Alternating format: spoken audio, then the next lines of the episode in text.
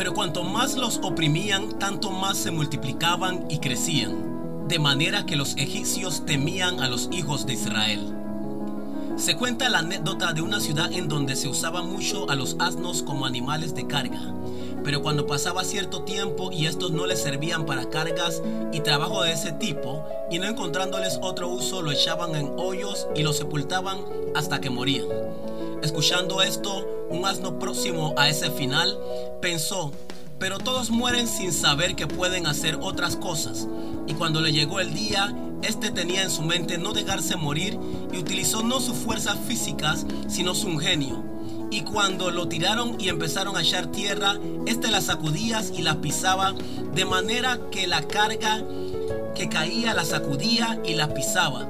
Así la elevación de la tierra permitió que se acercara cada vez más a la salida y al ver esto sus opresores dijeron, estos asnos no solo son fuertes, sino astutos. Y desde ese entonces vivieron ejecutando otras funciones porque lo que no te mata te hace más fuerte. El pasaje leído no es distinto a la anécdota que compartimos. Nos habla de la opresión del pueblo de Israel en Egipto de que por ser un pueblo numeroso y vasto, el faraón pensó en destruirlo y diezmarlo, poniendo pesadas cargas y todo tipo de opresión sobre ellos. El faraón, tipo del enemigo, ha obrado muchas veces con planes de eliminarnos por ser cristianos y confiar en Dios, mandando todo tipo de enfermedades, contiendas, necesidades económicas muchas veces, división y caos a nuestras vidas.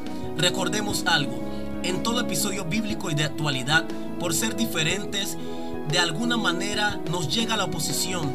Por si nuestra diferencia es obedecer a Dios y buscar más de Él, no temamos. El Dios que estuvo con el pueblo de Israel en Egipto está con nosotros hoy.